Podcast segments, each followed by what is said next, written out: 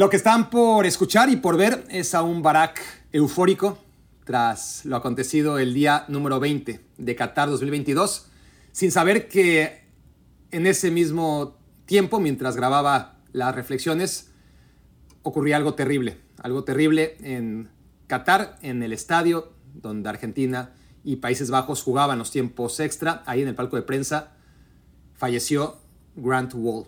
Grant Wall era un periodista de Sports Illustrated y de Fox Sports y era el referente número uno del fútbol soccer en los Estados Unidos, sin ninguna duda. Era el tipo al que cualquiera acudía para enterarse sobre la actualidad del deporte en los Estados Unidos, del fútbol, de su deporte. No había un tipo, y probablemente no habrá un tipo tan apasionado del fútbol soccer como era Grant Wall. Fallece además en condiciones que vale la pena ser estudiadas y a las cuales hay que darle seguimiento para concluir si fue o no una muerte natural. Cualquiera que sea el caso, nos ayuda esta terrible noticia a recordar que esta Copa del Mundo, que detrás de esta Copa del Mundo, de todo lo que está ocurriendo y, que entre la cancha ensombrece lo que realmente deberíamos prestarle atención. Bueno, creo que es un buen momento para, para reflexionar, insisto, darle seguimiento al fallecimiento de Grand Wall y reconocer que, que esta Copa del Mundo, más allá del éxito que está resultando en la cancha, tiene cosas alrededor que por lo menos merecen la pena ser analizadas y discutidas. Mientras tanto, hago un pequeño homenaje en el siguiente episodio a, Grand Wall se lo dedico a su memoria, que no puedo hacer mucho más. Que en paz descanse, Grand Wall. Estás a punto de escuchar el podcast de Barack Feber. Los comentarios, el análisis, la acidez, la perspectiva, las opiniones, el estilo que solo tiene Barack. Y bueno, al final Argentina tiene que irse a los tiros penales, no sin antes, no sin antes habernos regalado una de las jugadas que van a pasar a la historia, ¿no? Y es el pase de Messi. Ese pase de Messi a Nahuel Molina es poesía. En el camino entre Mundial y Mundial, quien no quisiera ver que Croacia era un candidato a meterse a semifinales fue por arrogancia, por menosprecio. Esta selección tuvo una gran eliminatoria, tuvo una Eurocopa decente, se metió a semifinales de la Nations League y mantuvo el bloque Brozovic, Kovacic, Perisic, Lobren, por supuesto Luka Modric y Kramaric. No hay una selección en toda Europa con más huevos que Croacia y no hay una selección en el continente americano con más huevos que Argentina.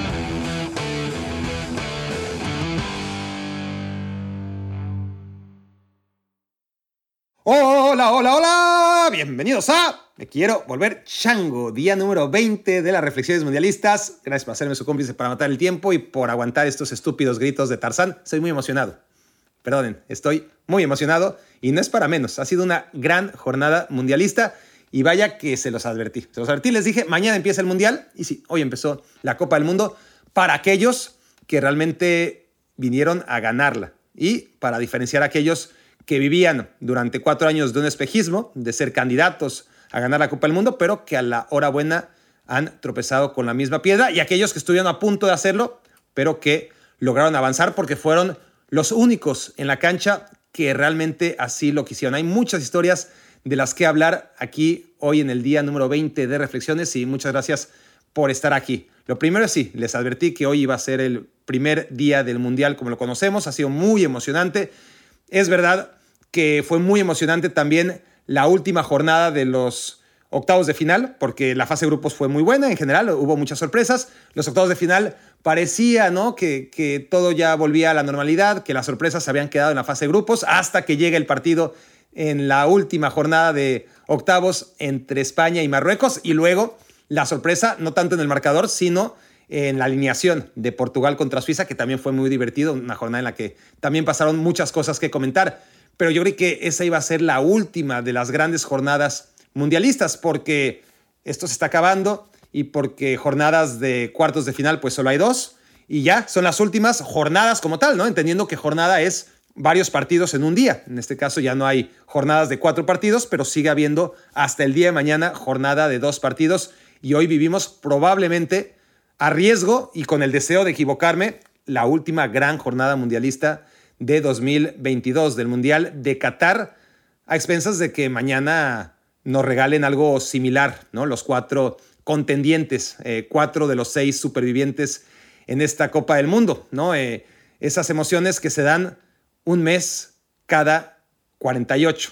Esas son las cuentas correctas, porque sí, además de que ayer les anticipé que hoy empezaba el Mundial, dije un montón de sandeces, y la más relevante de todas fue que, que el Mundial se juega un mes cada 200. ¿En qué estaba pensando? Bueno, estaba pensando en semanas, ¿no? Sí, hay 50 semanas al año y por lo tanto, pues sí. De hecho, son 52, ¿no? Las semanas al año y por lo tanto, sí, el Mundial se juega pues cuatro semanas cada 208. Se juega cuatro, cuatro semanas sí, 204 semanas no, pero ese es un dato muy rebuscado. Lo que quería decir a la hora de hablar del impacto de los futbolistas en la Copa del Mundo y, y lo difícil que es que lleguen y, se consagren como los mejores en una Copa del Mundo es que el Mundial se juega un mes sí y 47 meses no. Bueno, esa es la cuenta correcta. Hasta aquí mi fe de ratas para ya entrar de lleno a las 10 reflexiones del día. Un día en el que es difícil escoger, ¿no? ¿Con qué nos quedamos de tantas historias? ¿Por dónde empezar? Lo más fácil sería empezar por lo que pasó antes, pero si nos vamos a lo más impactante, pues a ver, el cómo se dio fue increíble, ¿no? El Países Bajos, Argentina, pero al final creo que era predecible que Argentina le ganara a Países Bajos en penales, al menos es lo que yo pronosticaba. Obviamente no sabía cómo íbamos a llegar hasta ahí y fue memorable. Memorable, esa es la palabra. Fueron muchas las memorias que nos deja esta jornada de Copa del Mundo porque el Mundial, como sabemos o como ya deberíamos saber a estas alturas, no es el lugar para buscar el fútbol más sofisticado, el fútbol más ofensivo, las propuestas más ambiciosas, ¿no? Es un mundial el que se caracteriza por ser una fábrica de memorias. Es un mundial bueno si nos deja muchas cosas para recordar por los siglos de los siglos o como seres humanos terrenales por las décadas de las décadas.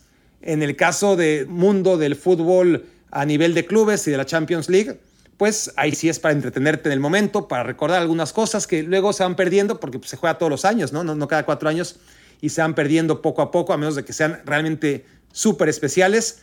En la Copa del Mundo no. Y, y, en la Copa del Mundo, claro, los técnicos tienen ese hándicap respecto a los entrenadores de, de club. Entrenan con sus futbolistas que les llegan de todos lados, con sistemas diferentes, con hábitos diferentes y tienen que amalgamar todo en una sola idea. Y es mucho más fácil que esta idea sea conservadora, defensiva y no demasiado ambiciosa, porque además, aunque el técnico quisiera, no tiene tiempo, no tiene tiempo para desarrollarla, como los técnicos que a nivel de club tienen ese tiempo y además a nivel de club tienes, pues, lo obvio, ¿no? Si te faltan laterales, pues los compras, si tienes el dinero suficiente, ¿no? Los grandes clubes no tienen problema en lo que se refiere a confeccionar el plantel. Las selecciones, por poderosas que parezcan, siempre tienen puntos débiles y, y por poderosa que sea la confederación o la federación de tal país, por ejemplo Brasil, si no tienes laterales, si has tenido siempre laterales, pero ahora no tienes laterales, no puedes comprarlos. Tienes que ajustarte con lo que tienes, ¿no? Y si acaba jugando de lateral izquierdo, un lateral derecho y de lateral derecho un central, pues ni modo, tienes que hacerlo, ¿no? Es algo que no va a pasar a nivel de clubes a menos que se te lesione todo el mundo, que también te puede pasar pero la planificación a nivel de clubes te permite que un partido entre dos clubes supermillonarios no tenga las carencias de un partido entre dos super selecciones. Entonces, cuando vemos un mundial no estamos tan a la búsqueda de juego exquisito, de juego ofensivo, de juego que nos entretenga desde lo táctico, sino más bien desde lo anímico. Eso es, es totalmente, o si no totalmente, es un mínimo de técnica, de táctica, de atleticismo, que obviamente es, todo eso es necesario, si, si no, no vas a ningún lado, pero sobre todo lo que marca diferencia en la memoria es lo anímico. Y hoy tuvimos una fábrica de, de memorias que van a perdurar más que el resultado. Sí vamos a recordar que Croacia le ganó a, a Brasil eh, y que lo hizo en penales, pero nos vamos a acordar de, de tantas pequeñeces, ¿no? Eh, de tantos puntos que van a pasar la historia, como el empate de Países Bajos, ¿no? Eh, la, la, manera en la que empatan con ese gol en táctica fija, increíble, ¿no? De esas que si te sale mal, te arriesgas a que todo el mundo se te venga encima de cómo desperdicias así una jugada en el último minuto y que es muy difícil ejecutar, ¿no? Necesitas una frialdad para que a las mil revoluciones en las que se está jugando cuando estás perdiendo por un gol y es la última jugada, ejecutar una táctica fija con la precisión con la que hizo Países Bajos realmente fue formidable. Esa es una de las memorias entre muchas, ¿no? Entre muchas. Lo de Croacia, por supuesto, Livakovic parando penales, el Dibu Martínez haciendo lo propio, el pase de Lionel Messi, en fin, todo esto solamente es una introducción para que ya de una vez creo que estamos listos y, y hemos calentado lo suficiente para las 10 reflexiones del día. Gracias por acompañarme, como lo han hecho durante toda la Copa del Mundo aquí en las reflexiones mundialistas de Me Quiero Volver Chango. Reflexión número uno. ¿Por dónde empezamos? Empezamos por Croacia. Empezamos por Croacia porque dentro de todas estas historias, dentro de la historia de Argentina y Messi, dentro de la historia de Brasil y Neymar, dentro de la historia de Países Bajos y Fanjal, creo que la que más mérito tiene es lo que ha hecho Croacia olvidándonos un poco de qué la trajo hasta aquí, de que al único equipo al que le ha ganado Croacia para meterse a semifinales es a Canadá. Ha sido algo muy similar a lo que ocurrió en el Mundial de hace cuatro años, pero Croacia sigue conociendo perfectamente sus mayores capacidades y escondiendo muy bien sus defectos o sus limitaciones. Eso es jugar bien al fútbol, eso es ser inteligente en la vida misma, ¿no? Y vaya que Croacia es un equipo de huevos y sumamente inteligente y además atrevido. Hoy Croacia fue atrevida, tan atrevida como puede ser contra Brasil. No se puede jugar mejor de lo que hizo Croacia siendo Croacia. Croacia hizo un partido perfecto dentro del contexto de la selección croata. No hay mejor manera de prevenir el peligro de un equipo como Brasil que es manteniéndolo alerta. Y Croacia, sobre todo en el primer tiempo, en el segundo tiempo menos, pero sobre todo en el primer tiempo, mientras las piernas le dieron para ello, agarró la pelota, se la quitó a Brasil, sin ser necesariamente peligroso, sí estuvo en una zona de alerta y de alarma para la selección brasileña. Es verdad que al final no tiró a portería hasta el tiempo extra y que ese tiro a gol fue la única vez que Croacia tiró a portería y, acabó en, en el 1 a 1 que llevó el partido a penales, ¿no? Es verdad. Pero de todas formas, Croacia fue agresiva. Croacia fue un equipo que, lo dicho, ¿no? Entendía que si defenderse es esperar atrás a un equipo como Brasil, no, Croacia no iba a aguantar porque ni Croacia es Marruecos, ni, ni Brasil es España como para repetir algo más o menos similar. No, eh, Croacia necesitaba eh, el balón, necesitaba defenderse con él y necesitaba explotar las debilidades defensivas, sobre todo en las bandas de la selección brasileña. Entonces, una Brasil que que jugando, como ya adelantaba, con sus laterales en posición, bueno, Danilo jugando en el lateral izquierdo, Militao jugando como lateral derecho. Esto contra Corea del Sur, pues bueno, eh, seguro que no le pasó factura. Pero contra un rival como Croacia, Croacia supo aprovecharlo, pero atacando, atacando sobre todo en la primera mitad, manteniendo la pelota mucho más cerca del área brasileña que del área propia y después, ya sin tantas piernas, administrando perfectamente los tiempos del partido en cada momento. Y no es ser resultadista, en verdad. Creo que este discurso tendría que ser el mismo, aún si Neymar hubiese dado el gol de la victoria a Brasil. Tendría que, si no, empezar, quizás no les hubiera tocado la reflexión número uno, pero esta misma reflexión tendría que ser la tres o la cuatro, que Croacia no lo podía hacer mejor. Y que si a Croacia no le alcanzó hacer un partido perfecto contra Brasil, entonces ya es mérito de Brasil, no es de mérito de Croacia, porque Croacia jugó el mejor partido posible. Reflexión número dos, Brasil no lo jugó. El mejor partido de Croacia debería ser insuficiente en un mundo ideal para vencer a Brasil. Y si fue suficiente, fue porque Brasil quedó a deber.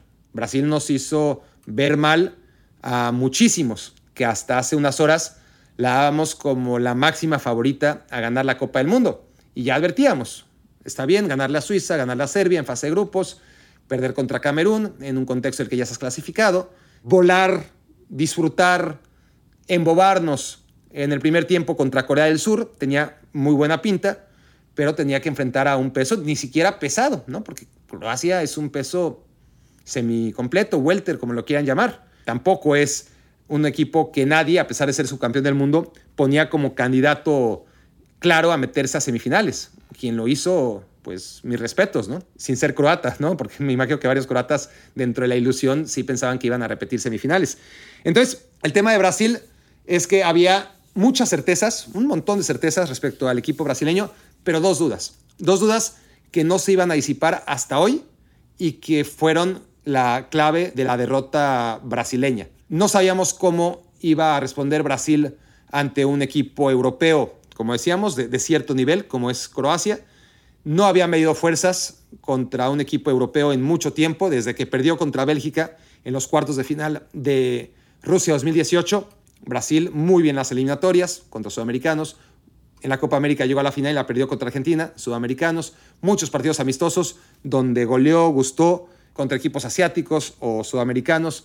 Había que medir fuerzas contra europeos y parecía un muy buen ensayo Suiza y Serbia, ¿no? Pero no fueron suficiente, claramente no fueron suficiente porque otra vez claudica Brasil ante una potencia o semipotencia europea, porque tampoco Bélgica o Croacia son Alemania en el 2014, ¿no? que, le mete siete goles a, a Brasil. Todos los mundiales le está pasando lo mismo a, a Brasil, porque si nos vamos para atrás, ahora mismo estoy pensando en voz alta, pues sí, 2018 Bélgica, 2014 Alemania, 2010 Países Bajos, 2006 Francia, pues sí, desde que ganaron la Copa del Mundo en 2002, si le pones a un rival sudamericano, a un rival como Chile, ¿no? Varias veces, si le pones a un rival asiático, si le pones a un rival lo que sea menos europeo, Brasil lo saca, pero contra futbolistas de la capacidad individual y colectiva que, muestran ciertas selecciones europeas como Croacia, se la atragantan a Brasil cada cuatro años. Esa era una de las dos dudas. La otra, ya la mencioné, los laterales. Ya era el hándicap de Brasil, ya era algo que había que prestarle atención ante toda la profundidad que tenía en el resto de posiciones. Los laterales eran Danilo y Sandro. Pero mientras fueran Danilo y Sandro no había problema. El problema es que Sandro se lesiona, Alex Teles, el lateral izquierdo suplente, se lesiona, Danilo acaba jugando por izquierda, un desastre el día de hoy, contra Corea del Sur anduvo bien o, ni siquiera fue necesario saber si andaba o no andaba, y en la derecha Militao, que bueno, en ciertos contextos está bien, pero que hoy no fue suficiente, necesitabas más ¿no? a, la hora de defender, pero sobre todo a la hora de atacar, para no hacerle la vida tan fácil a Croacia, tan fácil entre comillas, ¿no? para, para hacerle la vida esa rayita más difícil que realmente fuera algo con lo que Croacia ya no pudiese convivir. Le faltó eso a Brasil, ¿no? Un, Neymar que estuviera en plenitud física y que presionara y que, y que no fuera a jugar contra 10 como ocurrió con Croacia, cada vez que tenía que salir con el balón, pues sabía que, Neymar no iba a ni siquiera amagar, ¿no? Y, eso amagara para, para tratar de presionar, como a veces hace, ¿no? Eh, medio amaga, a veces cuando está mejor físicamente o, con más ganas o, o, cuando no se autorregula, quizás hoy pensó que era un día para autorregularse, también venía bien saliendo una lesión, no lo podemos olvidar, pero quizás estaba pensando ya más en Argentina, ¿no? Que, que en otra cosa. Entonces Neymar, más allá que parece meter su gol, no parece, mete su gol, pero parece que ese gol realmente va a ser trascendental y no solo anecdótico como acaba siendo, pues al final, antes del final, parecía darle la razón al planteamiento y, y a la paciencia que tuvo Chiche de mantener a Neymar en el campo, porque en cualquier momento te compensa el jugar con 10 hombres. Pero contra una selección con tantas vidas como Croacia, pues no fue suficiente y, Croacia se levantó. Se levantó Croacia otra vez y, logró el empate. La reflexión número 3 es precisamente esa jugada, ¿no? De, que, es la del empate de, de Croacia y que es la que resume todo el análisis que podemos hacer del partido, ¿no? Porque porque podemos hablar y hablar y hablar y hablar y hablar. Es más, podríamos reflexionar del Brasil-Croacia aún más tiempo de los 120 minutos que, duró el partido. ¿no? Hay, hay, muchas cosas para reflexionar, pero creo que todas o casi todas quedan encapsuladas en esa jugada del gol. Una jugada en la que Fredge está entrando al área, recién ingresado, uno de los pocos brasileños con las piernas frescas. Estamos en los últimos minutos del segundo tiempo extra. Brasil se lanza por el segundo gol, algo que ahora como somos cómodos muchos, ¿no? En el gremio. Se le recrimina a Brasil, los mismos que, piden juego ofensivo, que han criticado que Brasil sea tan pragmática durante tanto tiempo, ahora le critican a Brasil haberse lanzado por el segundo gol. Bueno, Brasil se lanza por el segundo gol, Fred pierde el balón ante una barrida que nadie le va a dar ese reconocimiento a Guardiol, pero si no hubiera ocurrido el hombre de la máscara, Guardiol, el defensa central del Arbe Leipzig, si no hubiese recuperado ese balón, entonces no hubiera sido posible nada de lo que ocurrió después, porque recupera el balón, le cae a Luka Modric y esa es la jugada clave, ¿no? Y la que resume realmente todo el partido. Modric contra Casemiro. Modric se comió a Casemiro durante todo el partido. Parecía que el de 38 años, 37 años era Casemiro y que el de 33, 32 era Luka Modric, ¿no? Y era justo lo contrario. En esa jugada, claro, condicionada porque Casemiro ya estaba amonestado. Y es el tema con Casemiro. Casemiro siempre se hace amonestar, a veces de manera justificada, a veces no tanto. La de hoy es de esas de, no tanto. Yo siempre he dicho de Casemiro que para él una tarjeta amarilla no es una advertencia, ¿no? No es un a la próxima te vas. Para él es una oportunidad. Puede cometer una infracción lo suficientemente cínica por partido, ¿no? Y, tiene derecho a una por partido. Y si acaba el partido y no le han sacado ese, no le lo ve como un cupón, no, no como una advertencia, ¿no? Si no le han dado ese cupón amarillo en 90 minutos, ya no es reembolsable, ya no es acumulable, ¿no? Tiene que usarlo en 90 minutos Casemiro. Y se supone que para eso se han implementado la acumulación de, tarjetas, ¿no? Lo sé, pero Casemiro es así, como cada partido es una oportunidad que, ¿no? de ser amonestado y hay que usarla de manera inteligente. Bueno, Casemiro no lo usó de manera inteligente y eso genera que en ese mano a mano con Modric, después de la recuperación de Guardiol, Modric se lo saque encima con mucha facilidad. En cualquier otro momento del partido, Casemiro hubiese cometido falta, no lo hace para no perderse el partido contra Argentina, ¿no? que él ya visualizaba, o quizás contra Países Bajos en semifinales. Modric descuelga, Orsic recién ingresado, aparece más lo de Orsic es un tema para reflexionar aparte, pues ya tendremos días ¿no? previos al partido de, de Croacia, el poco protagonismo que ha tenido tan buen jugador como Orsic, que todavía está en la liga croata con el Dinamo Zagreb. Y bueno, marca evidentemente contra Danilo una diferencia sustancial, que ya no podía estar en pie el pobre Danilo, que ya estaba en esa posición porque Alexandro había ingresado seis minutos antes, y a partir de ahí con desvío, incluido Sipkovic y compañía, y gol, gol de la selección croata en el único disparo a puerta. Pero esa jugada, ese mano a mano entre Modric y Casemiro lo resume todo. Reflexión número cuatro. Croacia, antes que otra cosa, es un superviviente. Tiene un corazón que solamente la gente que vuelve de la muerte tiene, ¿no? Aquellos que, que no se asustan de nada. En esta Copa del Mundo, sin irnos a los antecedentes de 2018, porque está claro que, que se está repitiendo la historia, pero bueno, en esta Copa del Mundo ahora ya queda lejísimos, ¿no? Pero fue hace un par de semanas, menos. Jugaban Bélgica contra Croacia.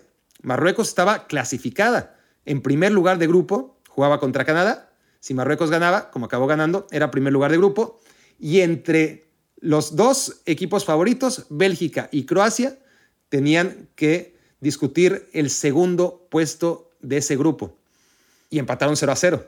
Y empataron 0 a 0 porque Lukaku falló cuatro jugadas increíbles. Increíbles. No, no fallitas. No fallas que a veces se meten y a veces no. Cuatro infallables, ¿no? Cuatro jugadas muy, muy claras que Lukaku falló y eso no fue mérito de Croacia.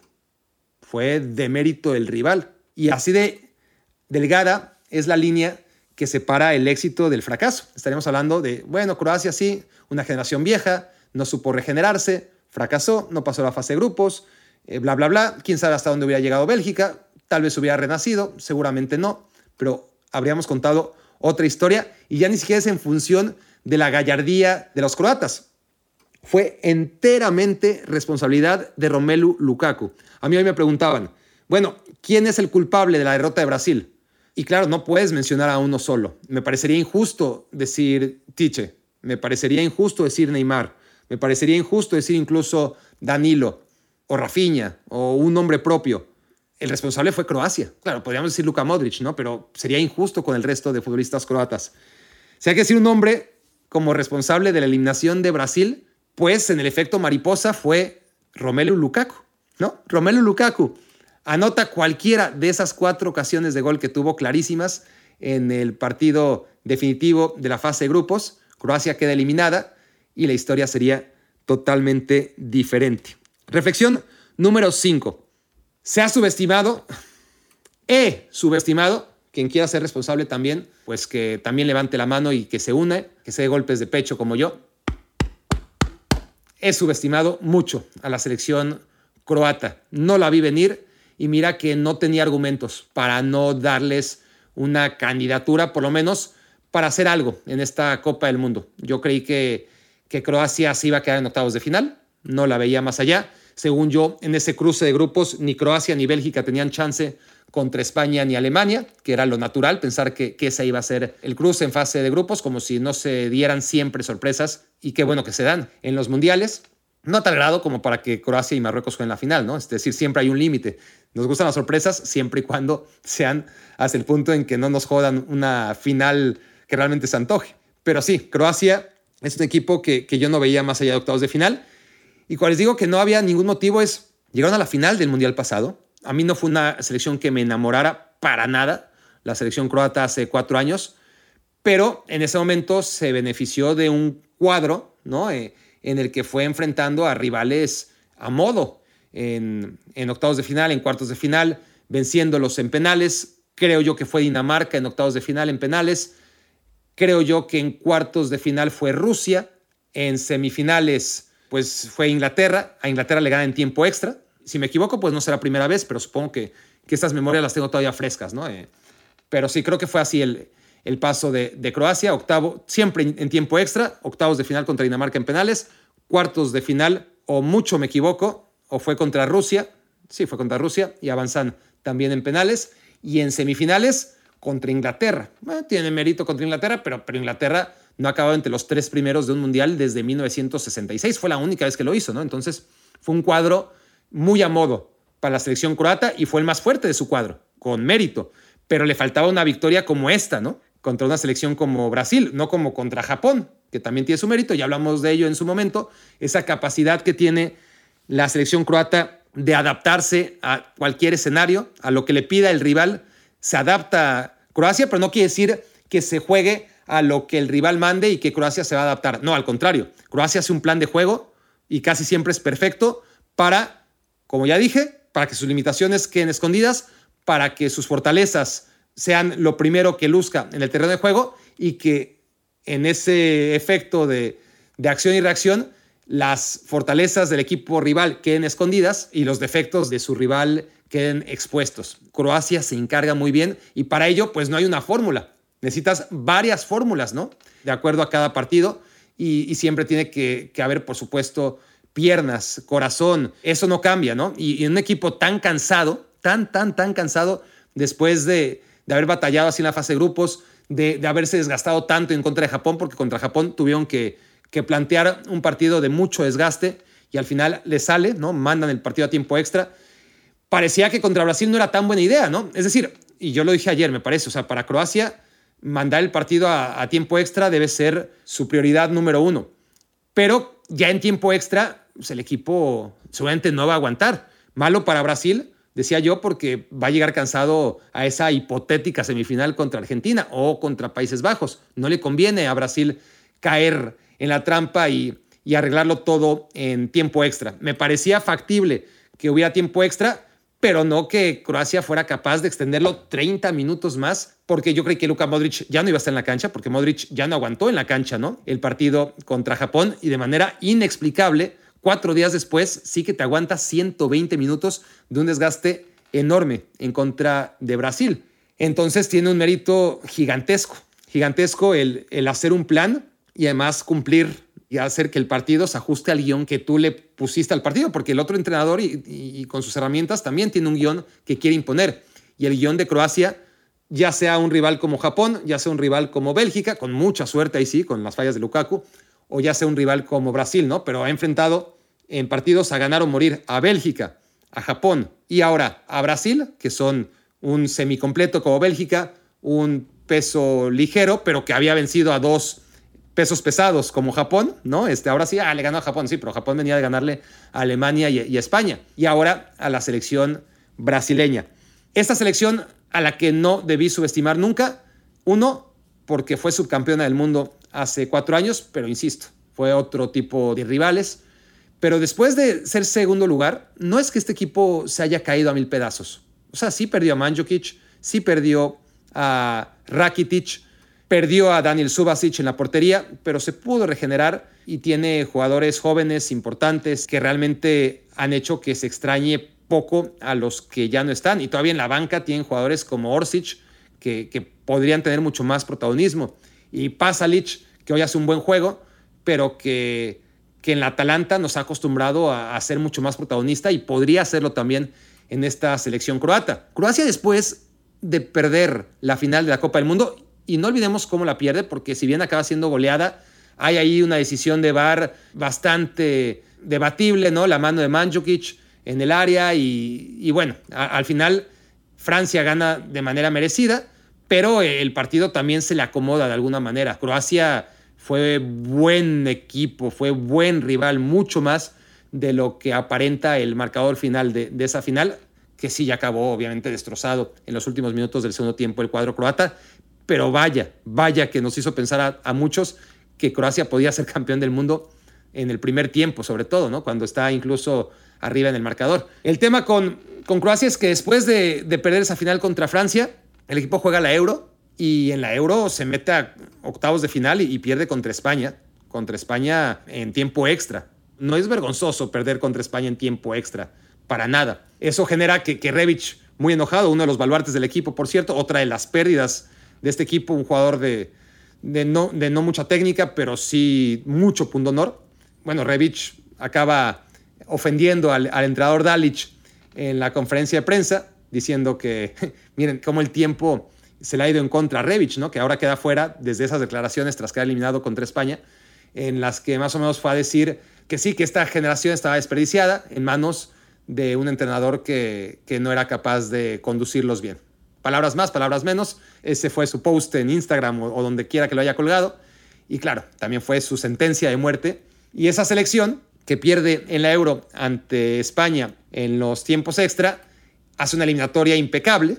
Impecable, no es que haya sufrido como Portugal, por ejemplo, que se haya metido al repechaje y que se haya metido de últimas. No, no, no. Gana su grupo, lo gana con solvencia. En la Nations League, con lo difícil que es la Nations League, es decir, juega en el grupo A, ¿no? lo mejor de lo mejor, la crema y la nata, y se mete al Final Four. Es decir, independientemente de lo que pase en la Copa del Mundo, si Croacia es campeón del mundo, segundo, tercero, cuarto, va a jugar siete partidos, ya cumplió con creces, ya lo hizo en el, en el Mundial del 98, siendo tercer lugar, ya lo hizo en 2018, siendo segundo lugar, y ahora le tocará quizás ser primer lugar o ser cuarto lugar o repetir segundo tercero. Pero es que independientemente de eso, después en 2023 va a jugar semifinales otra vez, de un torneo mucho menos importante, pero hay que meterse en semifinales de Nations League, donde solamente están en, la primera división, en el grupo A, los equipos más poderosos del continente, ¿no? Y también ahí está Croacia. Entonces, en el camino entre Mundial y Mundial, quien no quisiera ver que Croacia era un candidato a meterse a semifinales fue por arrogancia, por menosprecio. Esta selección tuvo una gran eliminatoria, tuvo una Eurocopa decente, se metió a semifinales de la Nations League y mantuvo el bloque. Brozovic, Kovacic, Perisic, Lobren, por supuesto Luka Modric y Kramaric. Y bueno, es un equipo que además ahora tiene a Ligvakovic. Parecía que, que perder a Subasic era irremediable ¿no? e, e, irreparable. Un portero normalito, no, no era un gran portero. Croacia nunca ha tenido grandes porteros, pero sí un gran ataja penales. Y vaya que Croacia más que ninguna otra selección, necesita un gran ataja penales y lo tiene en Livakovic, potencia mundial a la hora de parar penales Croacia y por eso, básicamente por eso, más allá de cualquier análisis, está por segundo mundial consecutivo en semifinales.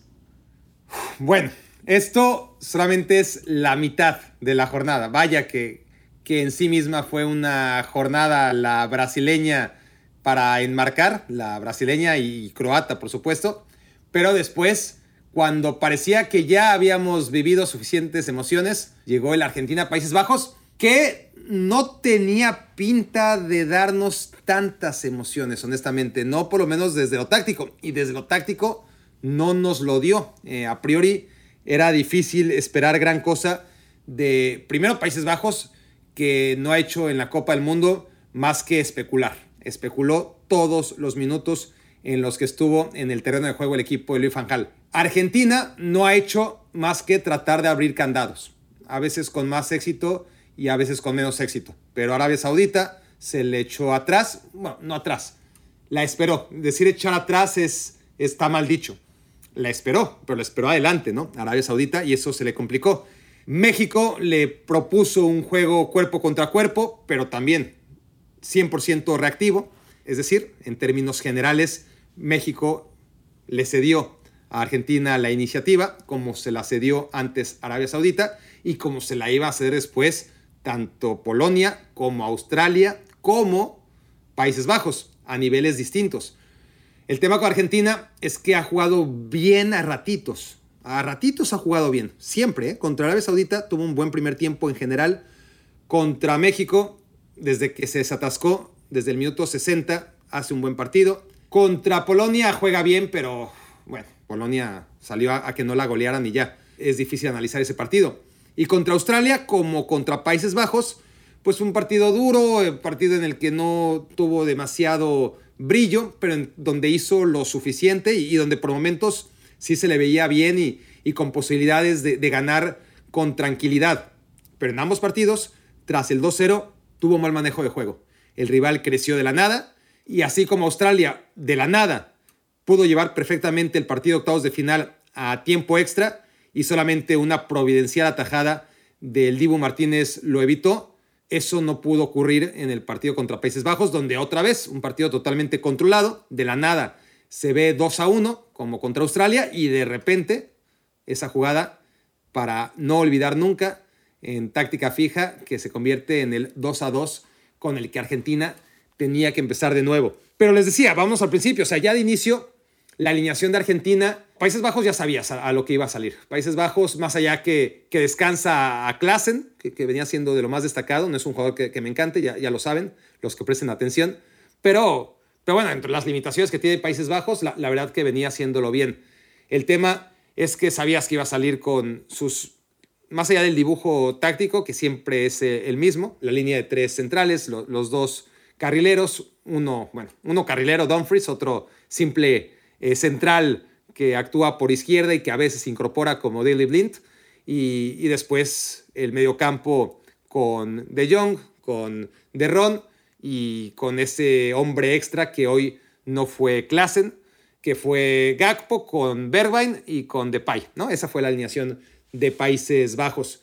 Después entra en el segundo tiempo Cop Miners y entra en el segundo tiempo Berghaus, pero no cambia nada. O sea, Países Bajos no cambia nada. Si alguien quería agitar el partido, ese iba a ser Argentina. Y de inicio, lo que hace Argentina en la alineación es protegerse.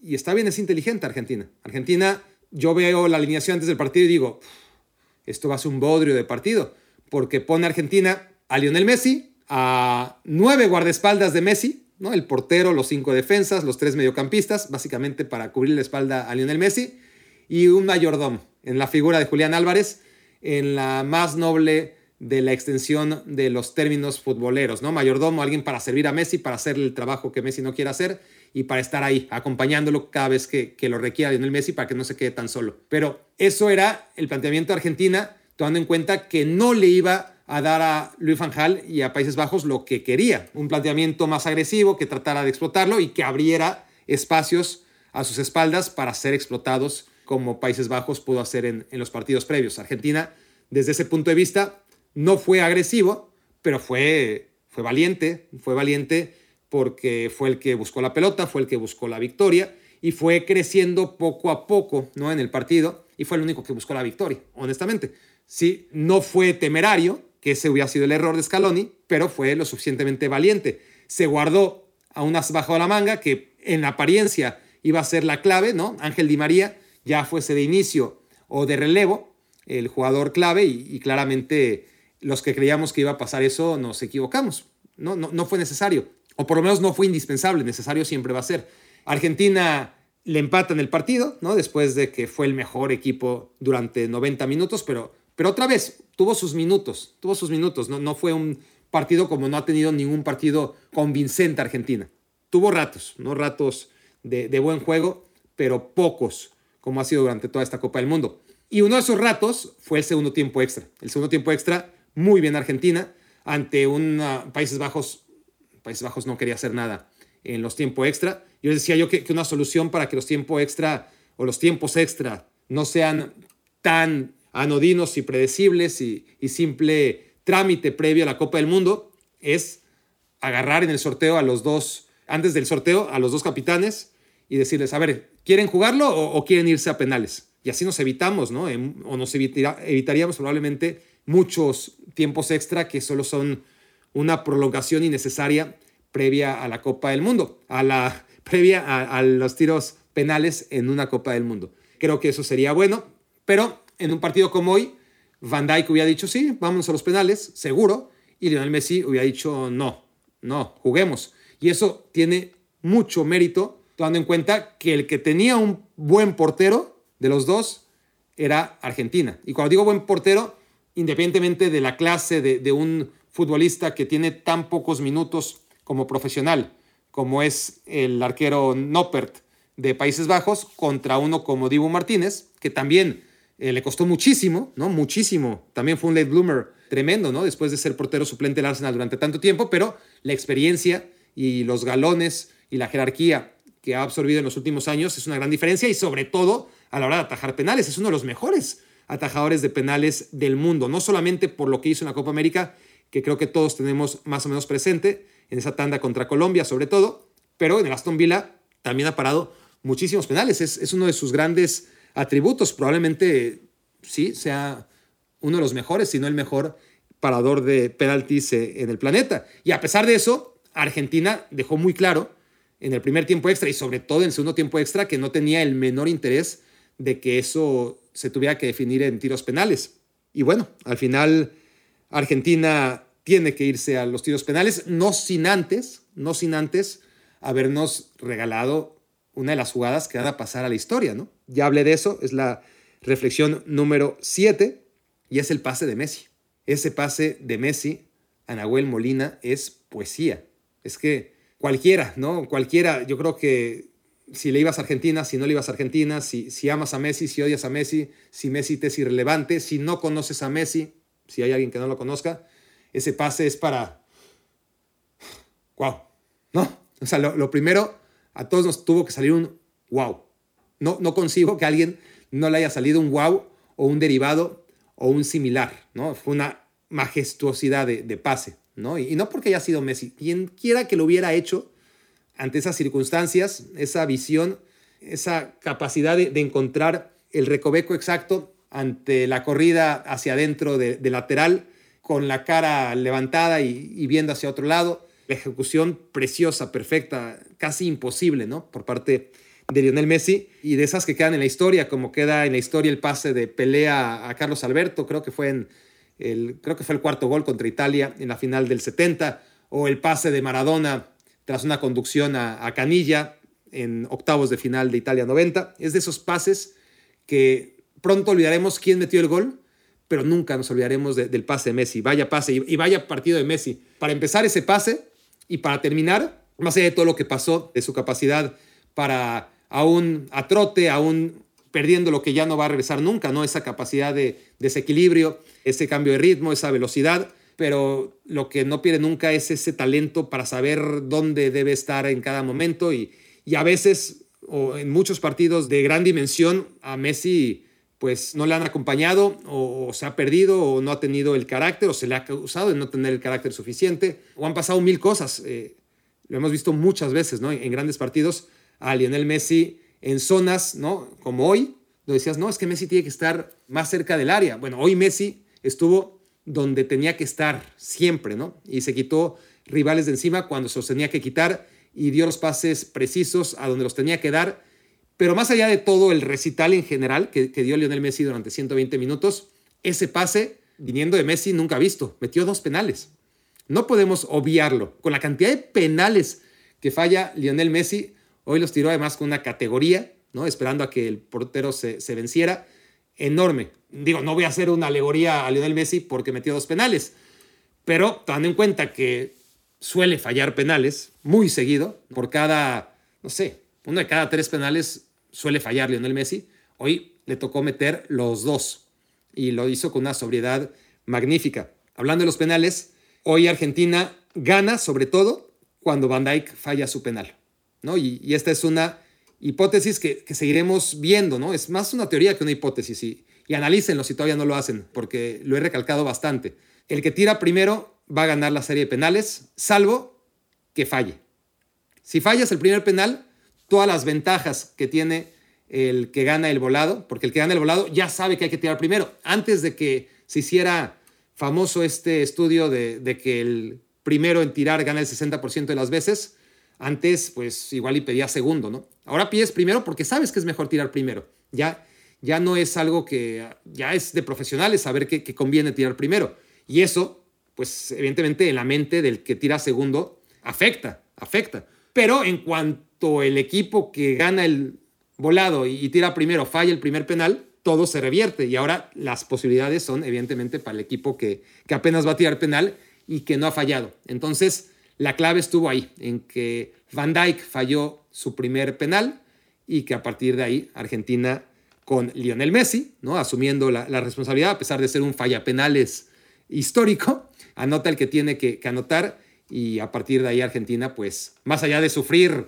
en la recta final ¿no? y, dejarlo todo a los pies de Lautaro, que, que mira en qué pies acabó, ¿no? Eh, en los pies más imprecisos que ha tenido Argentina a lo largo de esta Copa del Mundo, pero, pero esto ya no es tanto de, de pies como si es de cabeza, ¿no? Y, y Lautaro, pues, mostró estar fuerte para anotar ese gol en el que si fallaba, eso se iba a muerte súbita y, quién sabe si, si Argentina iba a ser capaz de, de resolverlo.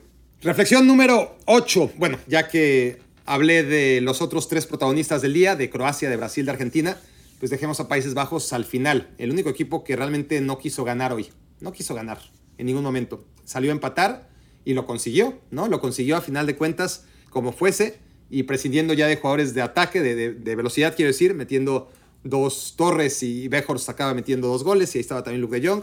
Y ya en los tiempos extra, pues ya, como el plan era empatar, pues en tiempo extra ya no podían atacar los espacios que dejaba Argentina y Argentina en ese segundo tiempo pues fue mucho más agresiva sabiendo que Países Bajos pues no tenía velocidad, ¿no? Ya había sacado a sus jugadores rápidos, los que quedaban en la cancha estaban cansadísimos y los recién ingresados pues, son jugadores lentos. Entonces, Países Bajos nunca salió a ganar este partido. Salió a empatar desde el primer minuto hasta el último minuto y lo consiguió porque el partido va a quedar en la historia como un empate el que salió a, buscarlo fue la selección argentina.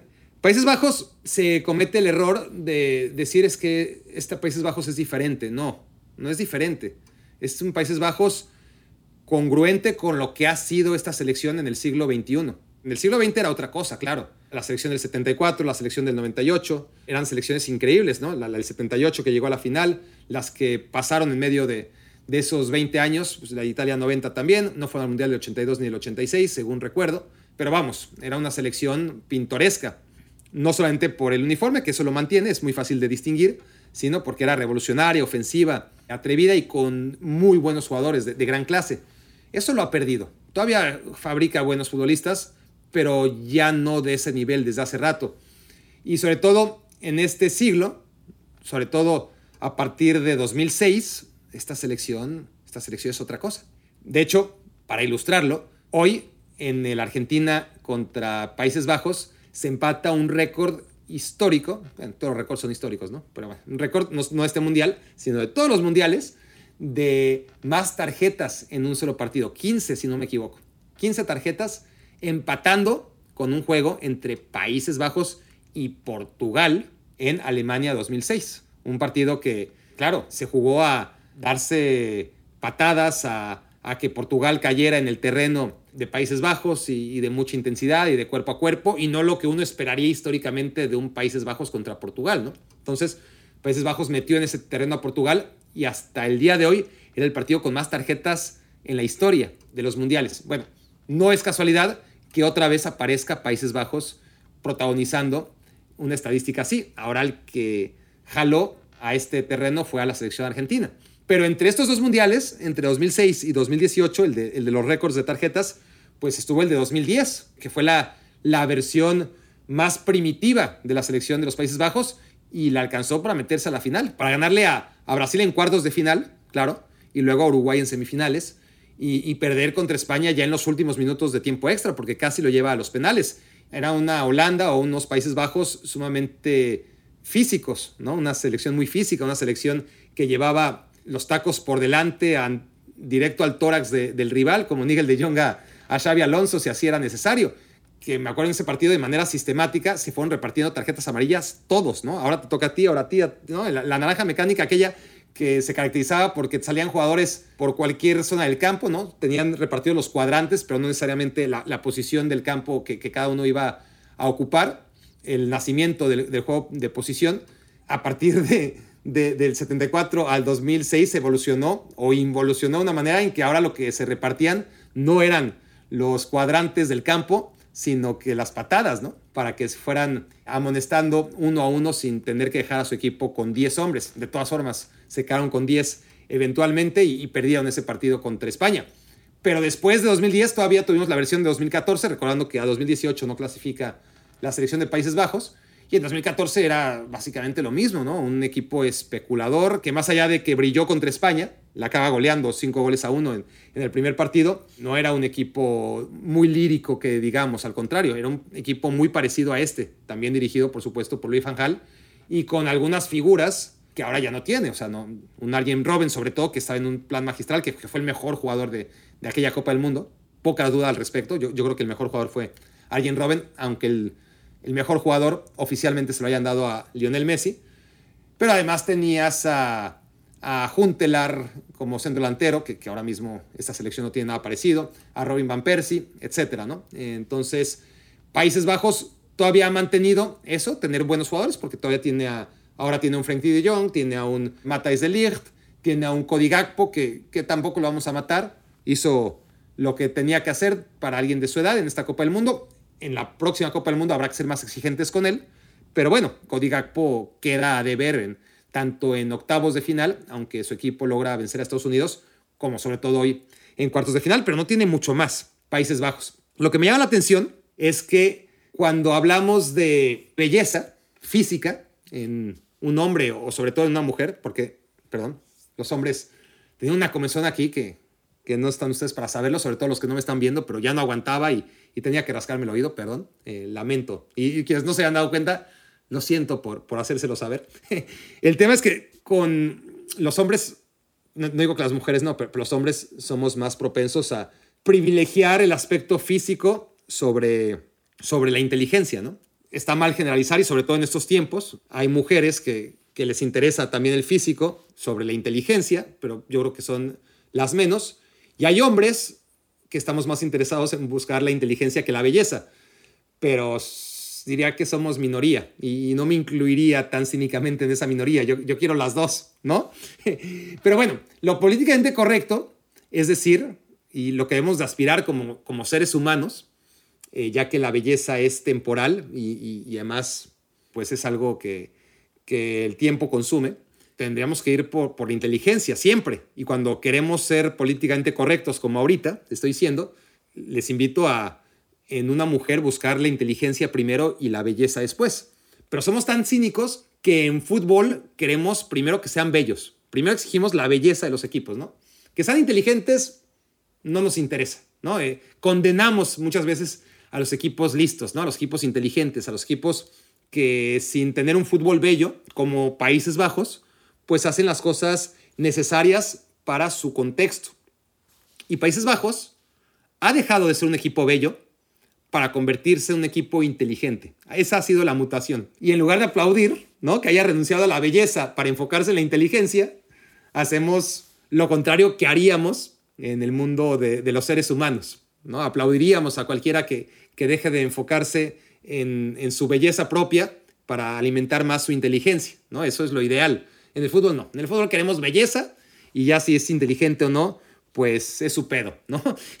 y, y, creo que, que, bueno, que vale la pena por lo menos reflexionarlo, ¿no? Que, que es importante ser inteligente y Países Bajos estuvo muy cerca, muy, muy cerca. Por la, por, con un fútbol bello, no sé hasta dónde le hubiera alcanzado, hubiera sido interesante, me hubiera preferido, ¿no? Obviamente ver un fútbol mucho más estético en Países Bajos, pero no cabe duda que, que, ha sido inteligente, aunque no le haya salido. Al final de cuentas podemos decir que ni por la belleza ni por la inteligencia, ¿no? Países Bajos, por el camino de la belleza, pues se quedó, en un resumen muy rápido, ¿no? En la final del 74, en la final del 78, en semifinales del 98 y con un fútbol más inteligente que, que bello, pues se quedó en semifinales de 2022, en semifinales de 2014 y en la final de 2010. Así que cuando no te toca, no te toca. Cuando naciste para no ganar, sino solamente para ser un equipo protagonista, pero no lo suficientemente protagonista como para ser el rey, pues para eso naciste, ¿no? Y, Países Bajos por ahora solamente es un animador y por eso seguramente le exigimos más, porque si vas a ser animador, si, si no llegaste a ganar, si no naciste para ganar, pues por lo menos ven y anímanos, ¿no? Eres un animador, anima esta Copa del Mundo. Pero, pero no, Países Bajos hace tiempo que no anima, ¿no? Eh, pero bueno, sigue siendo protagonista, sigue metiéndose cuando se meta al Mundial, porque a veces sí y a veces no, cuando se meta al Mundial, pues ha llegado a, instancias definitivas de manera constante y eso ya sea por medio de la inteligencia, como en el siglo XXI, o de la belleza, como el siglo XX, creo que es buen momento para aplaudírselo. Ahora, reflexión número 9 es, tenemos una semifinal entre Argentina y Croacia. Un partido en el que otra vez tenemos un equipo muy inteligente como Croacia y un equipo que aspira quizás a ser bello, pero que nunca ha sido bello. Argentina muy difícilmente podríamos encontrar en su historia, es decir, que no tiene esa responsabilidad histórica con el buen juego que sí tenía Países Bajos y que todo el mundo o que mucha gente le sigue adjudicando, o, Brasil, obviamente esa responsabilidad eh, directamente relacionada con jugar al fútbol de manera alegre, ofensiva. Argentina no, Argentina es más de ganar como sea, ¿no? Y a pesar que ha tenido a varios de los mejores jugadores de la historia, ningún país ha tenido a tantos de los mejores jugadores de la historia, piénsenlo, ¿no? Porque, porque si hablamos de Brasil, sí, Brasil ha tenido a, a Pelé, por supuesto, pero después de Pelé ya tenemos que caer a Zico y a Neymar, y no digo que estén mal, ¿no? Bueno, algunos dirán, ¿y qué hay de Garrincha? Ok, les paso Garrincha. Es decir, está bien.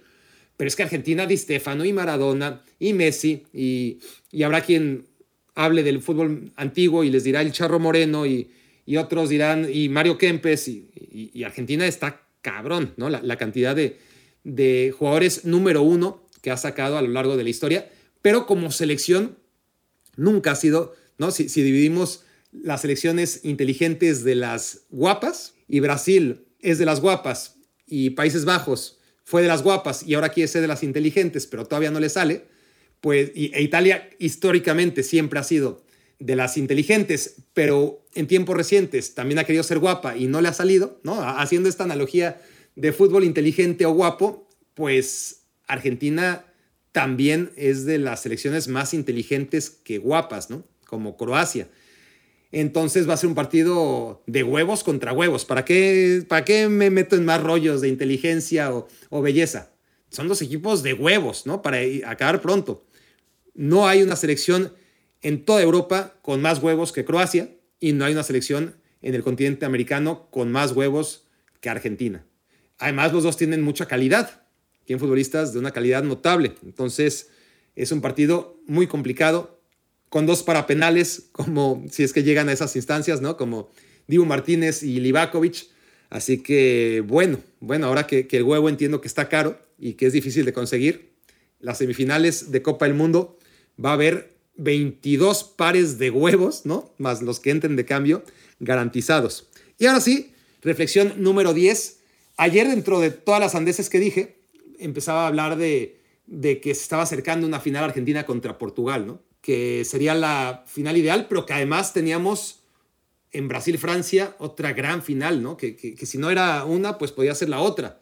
Bueno, esa otra ya no va a ser, ¿no? Esa Brasil-Francia, eh, entre los dos equipos que pensábamos que eran los mejores, pero resulta que no. Lo que pasa es que, a final de cuentas, el Mundial empezaba hoy, y con esto cierro la, la reflexión número uno, o la pre-reflexión, ¿no? Creo que fue la pre-reflexión.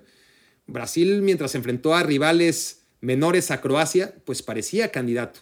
Pero el Mundial empezó hoy para aquellos que realmente llegaron para ganar la Copa del Mundo y, la verdad es que Brasil se va sin haberla disputado siquiera. Va a quedar enterrado muy pronto, ¿no? Esa gran exhibición de fútbol contra Corea del Sur, ese primer tiempo precioso, nunca visto en la historia de los mundiales, lo que quieran, no existe, no existe. Y no porque haya perdido Brasil, porque ni siquiera llegó a semifinales. Yo creo que, que los equipos que llegan a semifinales son los equipos que van a ser mejor o peor recordados, pero van a ser recordados. La gran mayoría. ¿Por qué? Porque jugaron siete partidos.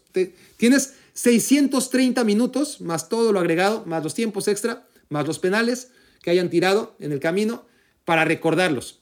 Los que jugaron tres, cuatro o cinco partidos, todos quedan en el mismo saco. En México nos obsesionamos mucho con que si México llega al quinto partido, con que esta vez se quedó en el 3. Todos los 28 equipos que no llegan a semifinales son olvidables. Ni siquiera empezó el Mundial para ellos. Es decir, Brasil, pues, Brasil perdió contra Camerún, perdió contra Croacia, le ganó a Corea del Sur, le ganó a Suiza, le ganó a Serbia. Ese fue su Mundial. ¿No? O sea, eh, díganme realmente a, a, quién le ganó la selección brasileña, como a quién le había ganado Argentina hasta el día de hoy, o a quién le había ganado Croacia hasta el día de hoy, o a quién le ha ganado Francia o Inglaterra hasta el día de mañana, porque mañana les toca, ¿no? Entonces, ese es el tema, ese es el tema, que Brasil se quedó ahí y que en esta reflexión de, la final ideal que yo decía y muchos otros, ¿no? Francia contra Brasil era la final ideal desde hace mucho tiempo, desde el día del sorteo, sí, pero todo iba bien, claro, porque todavía no empezaba el Mundial. El Mundial empezó hoy y, para Francia empieza mañana. Y vamos a ver si, si Francia se hace válidos los pronósticos o si no colapsa ante la selección inglesa o después ante Portugal o ante Marruecos. Es demasiado aventurado decir que, está más cerca una final Argentina-Portugal, pero está más cerca, pero está más cerca. está a tres partidos de ocurrir, ¿no? Eh, Argentina-Portugal, claro, ya no va a ser lo ideal porque no es la mejor versión de Messi, aunque está siendo el jugador de la Copa después de Kylian Mbappé, pero ahí está, Lionel Messi está haciendo un muy buen mundial, pero bueno, ya no es, nunca vimos a la mejor versión de Messi jugando una Copa del Mundo, eso es, eso es, eso es cierto desde mi punto de vista.